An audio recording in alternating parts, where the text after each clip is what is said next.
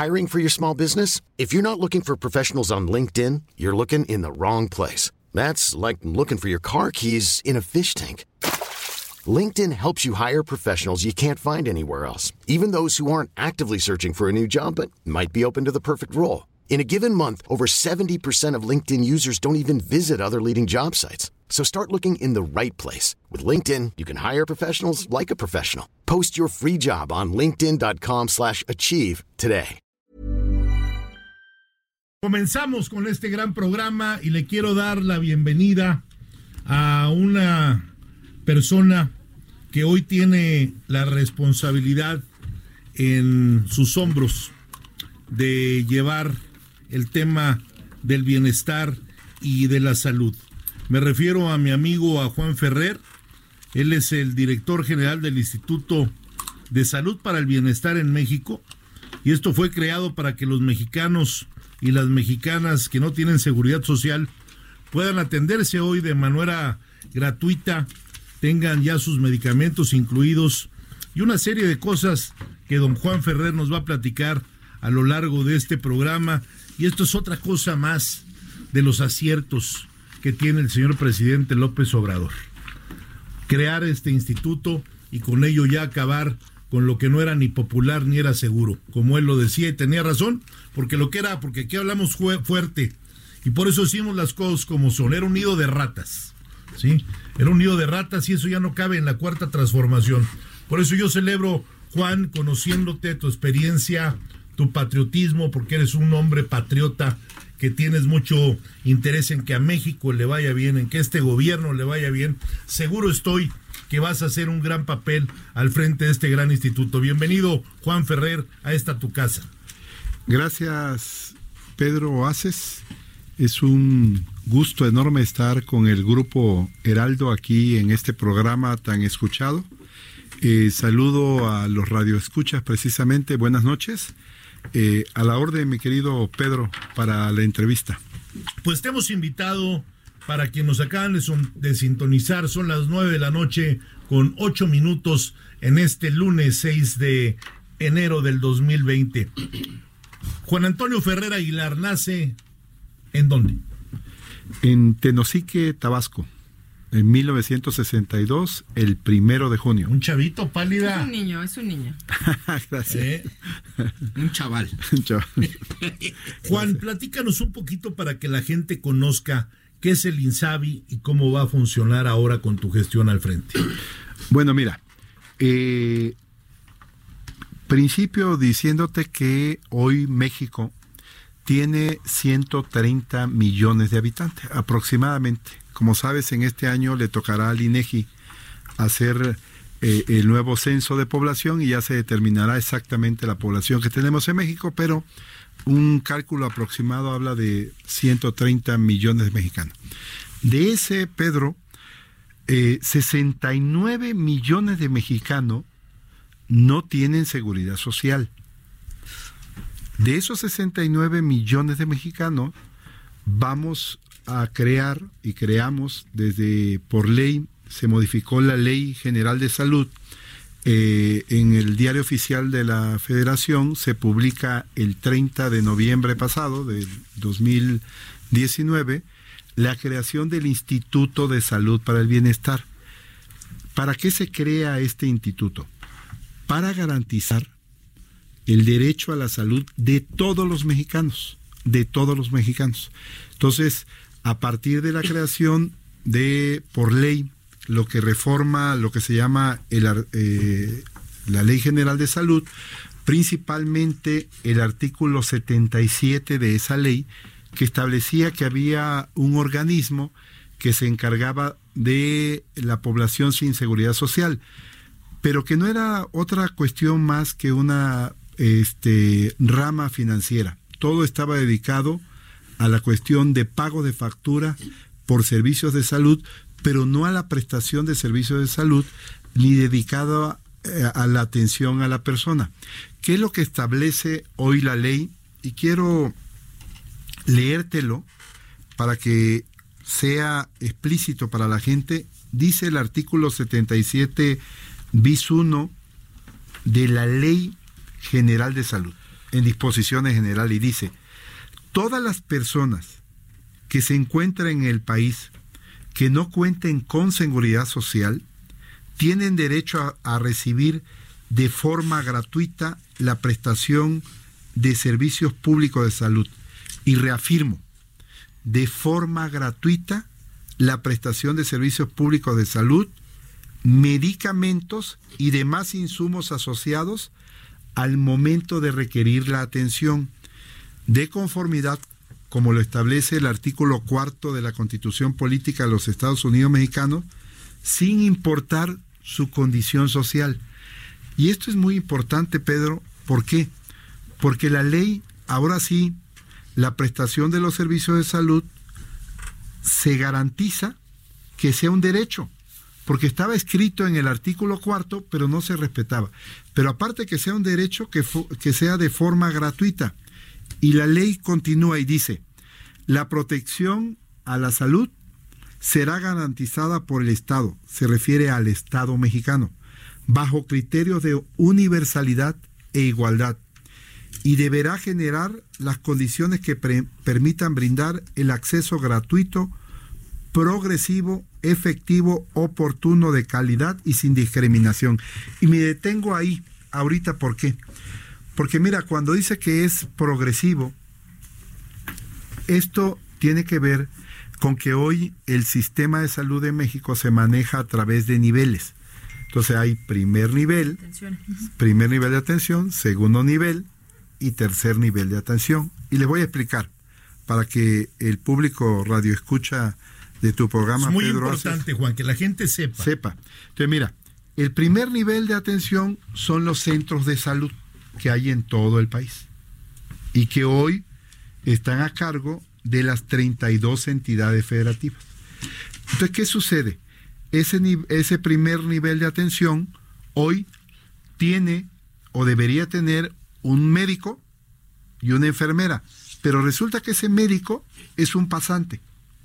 En lo general, solamente en algunos estados, como la Ciudad de México, tiene ese médico que sea titulado. Fíjense bien. Entonces, ese primer nivel de atención que es el que nos debe resolver, el que debe ser resolutivo, el que debe resolver la problemática de los padecimientos de salud del país, resulta que está la mayoría, el 85%, en manos de médicos pasantes. ¿Qué es lo que vamos a hacer ahora en ese primer nivel de atención?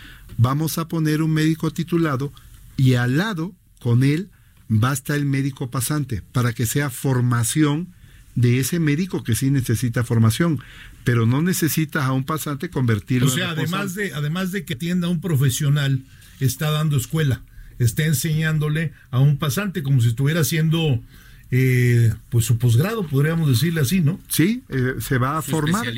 no, pues se va a formar. Es una formación que tiene que hacer porque está en contacto con la gente, pero tiene alguien que puede firmar y que se va a hacer cargo de tu salud. Pero te voy a decir algo. Hoy, esos centros de salud, de acuerdo a lo que era el Seguro Popular, tenían un paquete de medicamentos. Ese paquete de medicamentos solamente podría ser 120 claves. Quiere decir que no te daban todos los medicamentos. Ahora hay una disposición que es el medicamento que requiera el padecimiento. Una persona llega con un padecimiento y hay obligación de darte el, medicamento, que se requiera para el padecimiento que presenta la, la, persona. El segundo nivel te va a referir, ese primer nivel te va a mandar a un hospital, que puede ser un hospital general. Entonces, el médico te va a referir y te va a mandar al segundo nivel para que te atienda mayores especialistas. Puede ser un pediatra, puede ser un ginecólogo, puede ser un otorrinolaringólogo, lo que se requiera, el de primer nivel te envía a segundo nivel, te refiere. Y regresas, una vez que te atendió el de segundo nivel, regresas a tu médico familiar como era antes. Entonces, está eh, eh, el que está responsable de ti es tu médico de primer nivel. Ahora, ese médico de primer nivel va a tener una dimensión, va a atender un territorio y va a atender a una población de 3.000 a 5.000 personas. No puede pasarse de ese número de personas. Entonces, ese médico va a estar acompañado de una enfermera y de un promotor de la salud. O sea, hoy el equipo de salud para el bienestar no es tan solo el doctor y la enfermera, sino ya se suma un promotor de la salud. Y si la gente pregunta, bueno, ¿y qué va a hacer un promotor de la salud? Miren, es sencillo, pero a la vez es muy importante.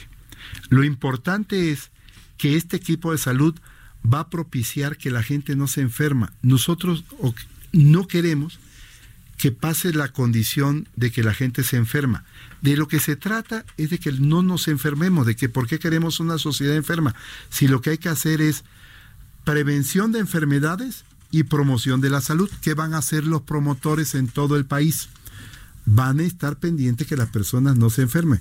Y para eso se debe uno acompañar de lo que se conoce como las determinantes sociales. Uno tiene que vivir en su hogar con una cuestión de salud de lo que te rodea, que tengas agua potable, que tengas drenaje, que tengas limpio el espacio donde vive y que no haya malos olores. ¿Por qué?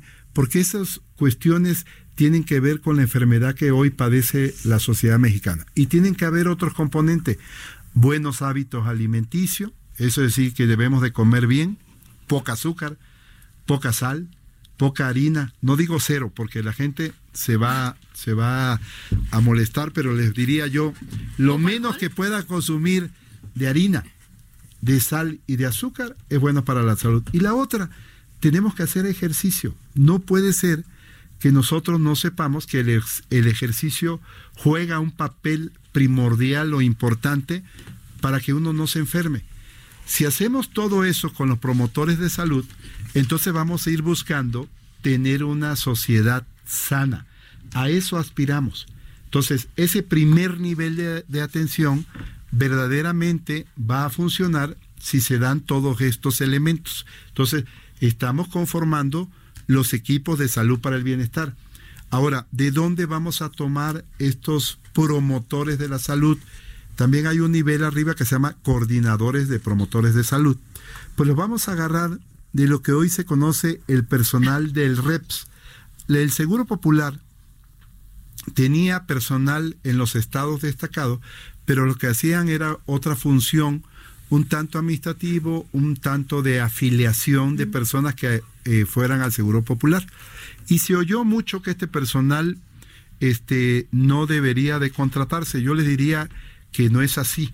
Este personal ya tiene el panorama de lo que es a ras de tierra, tiene el conocimiento de cómo están las localidades, cómo están las familias, dónde están las casas y dónde está. ¿Perdón? Tiene trabajo de campo. Tiene trabajo de campo y eso es lo que tenemos que aprovechar. Eh, lo ha dicho muy claro el presidente Andrés Manuel López Obrador. Este país va a salir adelante con lo que somos, con las personas que hay y con las personas que están trabajando en cada área. Por ejemplo, les doy un ejemplo y me salgo un poquito del tema, pero regreso. Eh, los que están trabajando en la Comisión Federal de Electricidad, pues van a ser fuerte el sector de energía. Los que están trabajando en Pemex van a hacer el trabajo que requiere Pemex y están trabajando por el sector de hidrocarburos. De hidrocarburos. Y así, ¿qué tenemos que hacer? Tienen el conocimiento al final del día. Claro, ¿qué tenemos que hacer? Pues nos vamos a apoyar nosotros de los doctores que están en el centro de salud, de las enfermeras, de los camilleros y del personal del REPS. Entonces ya tenemos el primer nivel y tenemos ese personal que vamos a aumentar entonces. Médicos, que te digo, van a ser titulados, vamos a aumentar enfermera y vamos a hacer este ejército del, de equipo de salud con bienestar con los promotores de salud. Y entonces vamos a estar trabajando en ese primer nivel de atención. Si sacamos la cuenta, estaríamos viendo que ese 69 millones de mexicanos debemos de atenderlo en ese primer nivel de atención. Pero alguien me va a decir, oiga, yo ya estoy enfermo y requiero que me atiendan en el hospital. Se le va a atender sin problema. Hay medicamentos, y lo dice clarito la ley, para todos los padecimientos. Entonces, estamos haciendo compras consolidadas de medicamentos para surtir de medicamentos a todos los hospitales, a todos los centros de salud y a todos los institutos nacionales que hay. Los institutos, ¿dónde están? Todos están en la Ciudad de México.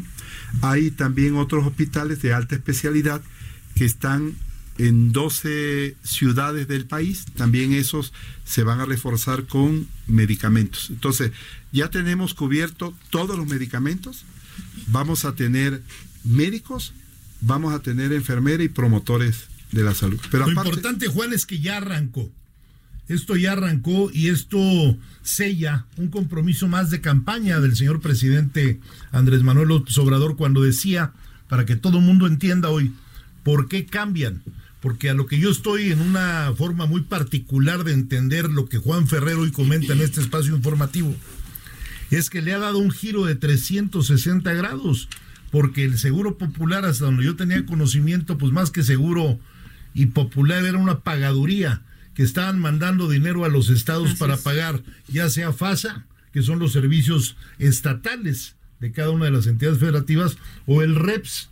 Entonces había contratos, solicitaciones que pagaban por REPS una parte y por FASA el otro. Hoy vemos que el seguro, eh, el Instituto de Salud del Bienestar, el INSABI, hoy es algo real para curar para cuidar y para prevenir, enfermedades de 69 millones de mexicanos, como bien lo acaba de decir Juan Ferrer hace unos momentos. Juan, ¿se cobra la afiliación para que la gente sepa por los servicios médicos o es gratuito?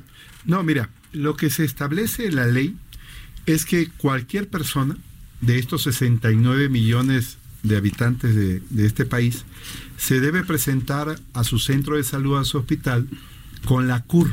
Si no tuviera la CUR, se establece que puede tener su acta de nacimiento. Es muy fácil sacarla ahora en Internet. Sí, por eso es, la, es el documento más fácil que podemos accesar todos los mexicanos.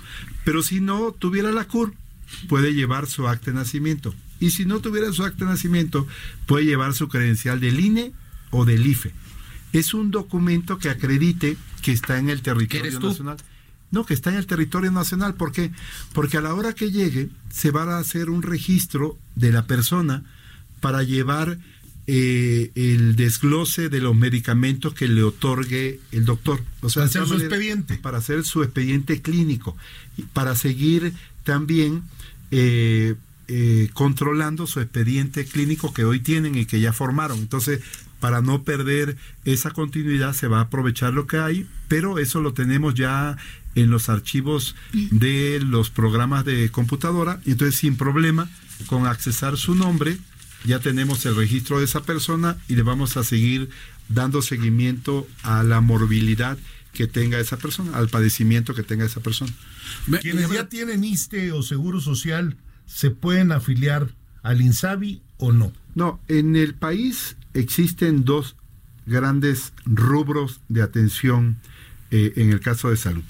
Los derechohabientes, que son, que están con el IMSS, ISTE, SEDENA, CEMAR, PEMEX y los institutos de salud en, en cada estado.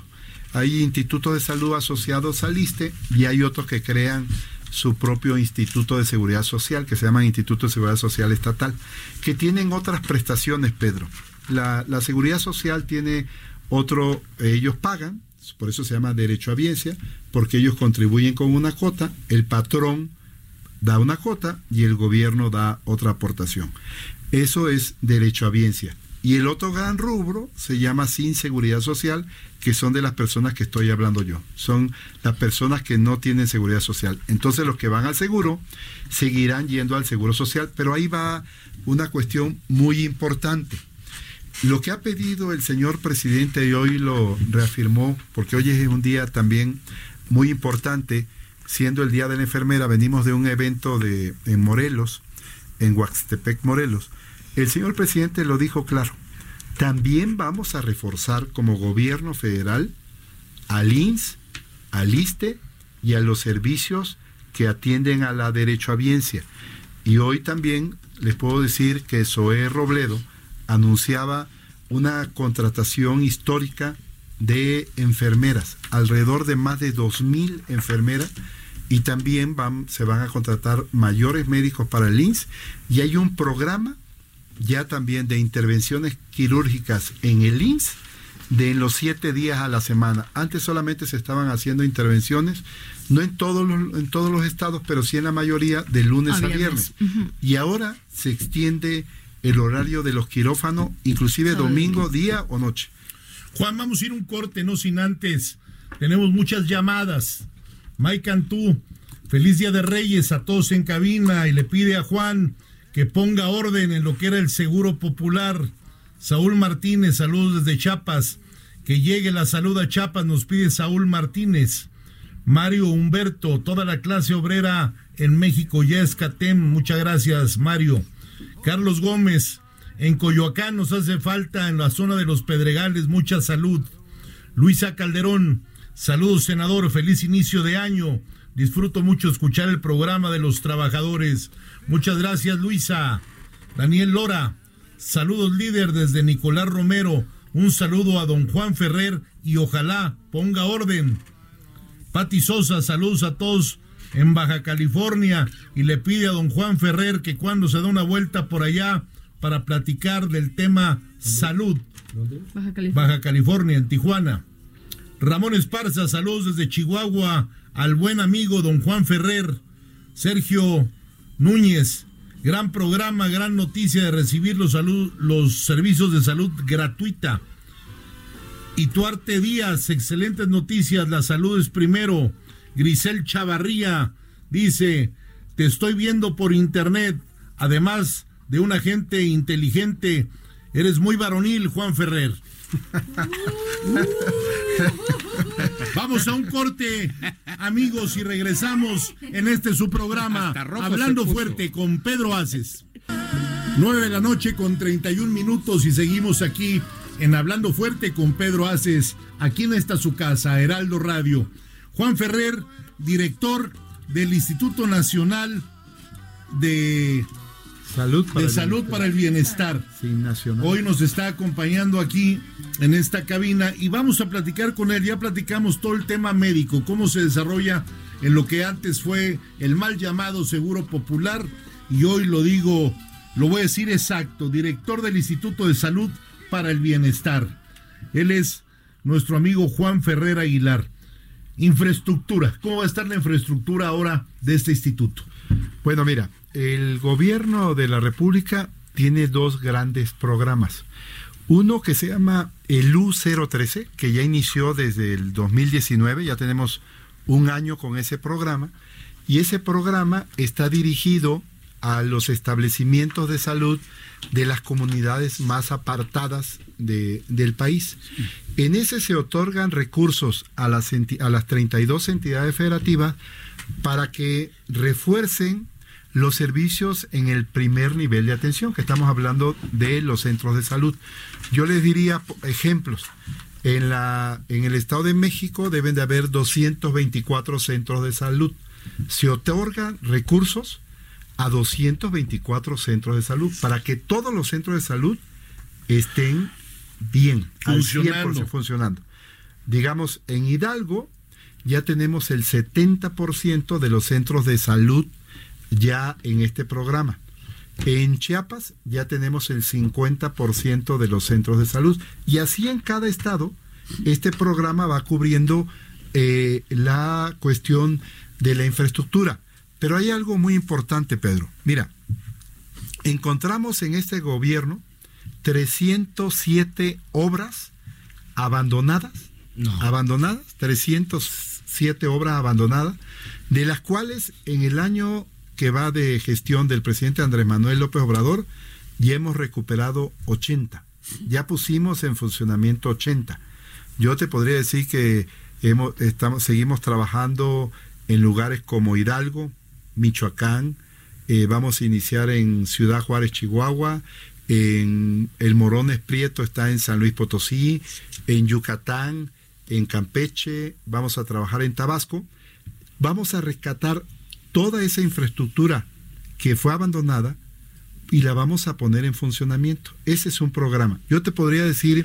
Es que no tuvieron vergüenza. A ver, tú puedes hacer cualquier cosa, pero jugar con la salud. No, bueno. Jugar con la salud es no tener madre, y hay que decirlo claro y hay que decirlo fuerte como se habla en este programa. ¿Cómo es posible que en el sexenio anterior te hayan dejado 300 ¿qué? Siete establecimientos de salud abandonados. clínicas de salud en el abandono total. ¿Y, cuántas fueron nada más para la foto? No, y además las cobraron, déjame decirte que además las cobraron. El día de la inauguración estaban llenas de equipo y después ya no hubo nada. Así es. ¿Quién sabe? Bueno, hubo una en la de Ciudad Juárez. ¿Qué en Ciudad Juárez, donde está el hipódromo, ese que era antes el, el hipódromo. Ahí nada más hicieron la fachada la fachada. con tabla roca. Con el galgódromo de Ciudad Juárez. El galgódromo, ahí es donde es Ciudad Juárez. Hicieron la fachada, es un edificio como de seis pisos. Lo inauguraron, se fueron y nada más tenía piso la parte que se veía en la foto. Todo lo demás está en obra negra. Entonces, ahí estamos trabajando con el gobernador Javier Corral para recuperar ese espacio y verdaderamente hacer un hospital de 230 camas que requiere Ciudad Juárez. Pero así como ese hay muchos ejemplos, Pedro. Lo mismo sucede en, Mérida. Hay un hospital de alta especialidad donde hay 180 camas y su ocupación es del 33%. Pero lo mismo te puedes ir a Tamaulipa, a Ciudad Victoria. Hay un hospital de 4.200 metros cuadrados que se llama Hospital de Alta Especialidad y su ocupación anda por el 42, 43%. Ni a la mitad. Ni a la mitad. ¿Por qué Ferrer? ¿Por qué? Porque son, no respondieron a la necesidad de lo que decimos morbilidad de la región. A ver, ¿qué son las enfermedades que padece la región? y qué cosa voy a atender, qué es lo que requiere la gente, no qué requiere la obra pública. La obra pública la hacía para hacer negocio, como dice bien mi querido Pedro, para hacer obra y entonces justificar la obra y pagar una obra con montos súper elevados y concesionar esa obra de salud a particulares, que todavía eso está más terrible. Todavía que, hacían la obra a precios inflados también concesionaban. O sea, me gustó ese predio para hacer un hospitalito y no. No, es que, como dijo Heriberto, lo inauguraban, le metían todo eh, lo equipaban. Equipado. Si era para dentistas, si era para médicos generales, para lo que compadre, préstame tu equipo. Y de repente al otro día ya no había nada. ¿sí? Lo mismo pasó y lo he comentado aquí en este programa. ¿sí? Lo mismo que hacían en Oaxaca. Ulises Ruiz saqueaba los quirófanos y se los llevaba a su hospital que está ahí en periférico. ¿No? Entonces, esperemos que ahora también ya los gobernadores se pongan las pilas ¿sí? Y empiecen que tomen conciencia, a sacar el palo de la escoba para corretear a todas esas ratas que tanto daño le han hecho a México. Oye, Juan, estoy muy contento de veras que estés en este programa y sobre todo que con, con esa capacidad que tienes de expresión hacia la gente, se les haya explicado hoy a qué tienen derecho. Es una cifra de verdad para asustarse. Y sin coyota. Que en este país 69 millones de personas no tienen asistencia médica. Dios mío. ¿Sí? o sea, un país tan grande, tan importante como México. Bien, aquí lo dice, hay muchas llamadas, siguen entrando muchas llamadas. Y mira, lo dice Francisco Osornio. Saluda a todos los del programa, excelente información la que nos da hoy el doctor Juan Ferrer y es un compromiso que cumple el presidente López Obrador. Aquí en Querétaro lo escuchamos decirlo. Dilan Forte te saluda desde Jalisco. Te desea un feliz año a ti y a todos los que están en esta nueva etapa del INSABI.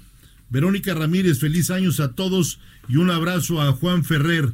Araceli Ugalde, ¿qué pasa si niegan atención médica o los medicamentos a las personas? ¿Qué se debe de hacer? Mira, eh, se prevé que la persona denuncie, porque lo hemos dicho claro, vamos a, salir adelante con el pueblo y tienen que denunciar, tienen que hacer la denuncia porque habemos también y reconocemos que habemos funcionarios que no hacemos bien nuestro trabajo. Entonces la gente tiene derecho a hacer la denuncia en los órganos internos de control en las en el Congreso de los Estados, ahí también pueden hacer su denuncia. Vía internet también se puede, ¿no? ¿Perdón? Vía internet lo pueden hacer internet también, a, los órganos internos de control y a la auditoría. Pues ya sabes, Araceli Ugalde, lo que hay que hacer. Carlos López saluda al senador Pedro Aces y recibe a don Juan Ferrer con esa gran noticia que le manda un abrazo a Araceli Ugalde. Eh, también ahora nos pregunta ella misma, quiere decir que si requiere una operación, de ahí los mandan a algún lugar. Bueno, sí, porque acuérdate que los centros de salud son De primer lugares contacto, sí, ¿no? de primer contacto y evaluar qué tiene. Pero el, el doctor, el médico del primer nivel de atención te va a referir al hospital en donde te deben de hacer la intervención quirúrgica con todo el equipo. Y esa parte, Pedro, sí me gustaría platicártela, porque lo que estamos viendo hoy es que hay equipo que tiene más de 40 años y que lo tienen en el hospital. Por ejemplo, un equipo de rayos X, como dice el señor presidente Andrés Manuel López Obrador, ese equipo debería estar en un museo. Imagínate un equipo de rayos X análogo 40 años. de hace Es cierto, 40 es cierto. años. ¿Qué Y placa que te entonces resulta tomar? que no lo prendes un ratito para tomar una radiografía y lo apagas para que se enfríe Ay, y luego prendas otra vez para tomarle a otro. Bueno, Han de ser compras- bulbos, Juan. Sí, pues casi. Mira, ahora se van a comprar paquetes de equipos de rayos X para dotar a los hospitales de equipamiento médico de primer nivel, de primer nivel de tecnología. O sea, no puedes tener ese equipo en pleno siglo XXI. Entonces, ¿qué estamos haciendo? Vamos a consolidar esa compra de equipamiento médico para hacerlas todas en paquetes y entregarle a los hospitales los equipos que requieren. Y eso tiene que ver con acelerador lineal, eh, rayos X, equipos para tomógrafo, equipos para análisis clínico, todos los, bueno, no quiero decir todos, pero la mayoría de los hospitales tienen concesionados los análisis, análisis clínicos. ¿Qué, ¿Qué quiere decir esto? Que se le paga a una empresa por hacer los análisis clínicos. ¿Y qué haces con eso? Pues reduces la capacidad para comprar lo que realmente requiere la gente. Sí requiere el análisis clínico, pero lo requiere a un precio bien para que haya dinero para los medicamentos. Y lo ha dicho el presidente Andrés Manuel López Obrador, no es un problema de dinero, es un problema donde el gobierno tiene que ser eficiente para invertir el recurso financiero, en invertirlo en la gente, no en las empresas. Y esa es una parte importante de lo que tú decías. Esto verdaderamente es una transformación de lo que hoy es el servicio de salud. El modelo que estaba Pedro Aces y el auditorio que nos escucha, el modelo que estaba no funcionaba, porque te voy a decir una cosa, si tú llegabas mal a un hospital y tenías mal Pero el sí hígado, funcionaba a ellos, ¿eh? ah no, a ellos sí, pues sí. Puta. No, pues sí. Pero la gente no. Si llegabas Como mal, dice la canción, y de qué manera te olvido. Oye, mira, te platico. Tenías 67 enfermedades que te cubría el Seguro Popular. Pero, por ejemplo, si llegabas mal del hígado a un hospital y entonces el doctor determinaba que estabas mal del hígado, ni modo que tus familiares te dejaran ahí. ¿Qué hacía el familiar? Empezaba a juntar su dinero, prestaba dinero, conseguía dinero y atendían el padecimiento del hígado. Si estabas mal del páncreas, lo mismo. Si estabas mal del pulmón, lo mismo. Si estabas mal del cerebro, lo mismo. Si tenías cáncer, lo mismo. Entonces, la gente sentía que estaba asegurada, pero era cubrirle a Un medias. engaño, un vil engaño. Sí.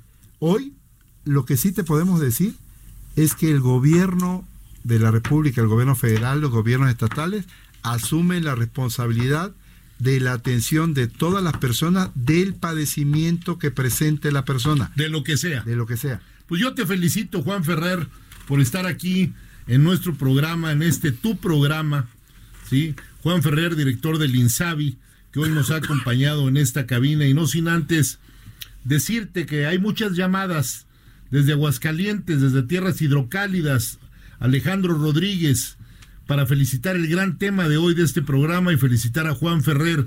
Jesús Llama, saludos al líder Pedro Aces, qué buen programa, felicidades a don Juan Ferrer. Alfredo Lira, es muy grato escuchar temas de gran interés para los mexicanos y además te conduces muy bien, que espera que así lo hagas. Seguro estamos porque conocemos a Juan Ferrer, sabemos de qué está hecho, un hombre trabajador, un hombre comprometido con la cuarta transformación, pero sobre todo comprometido con México, un hombre de buen corazón, un hombre que es un ser humano, que es director, pero es diferente a los que han pasado por ese cargo, porque hoy van a sacar a la gente adelante. Muchas veces la gente pierde la vida por no atenderse a tiempo. Juan, Muchas gracias por estar aquí en este tu programa y espero nos acompañes próximamente.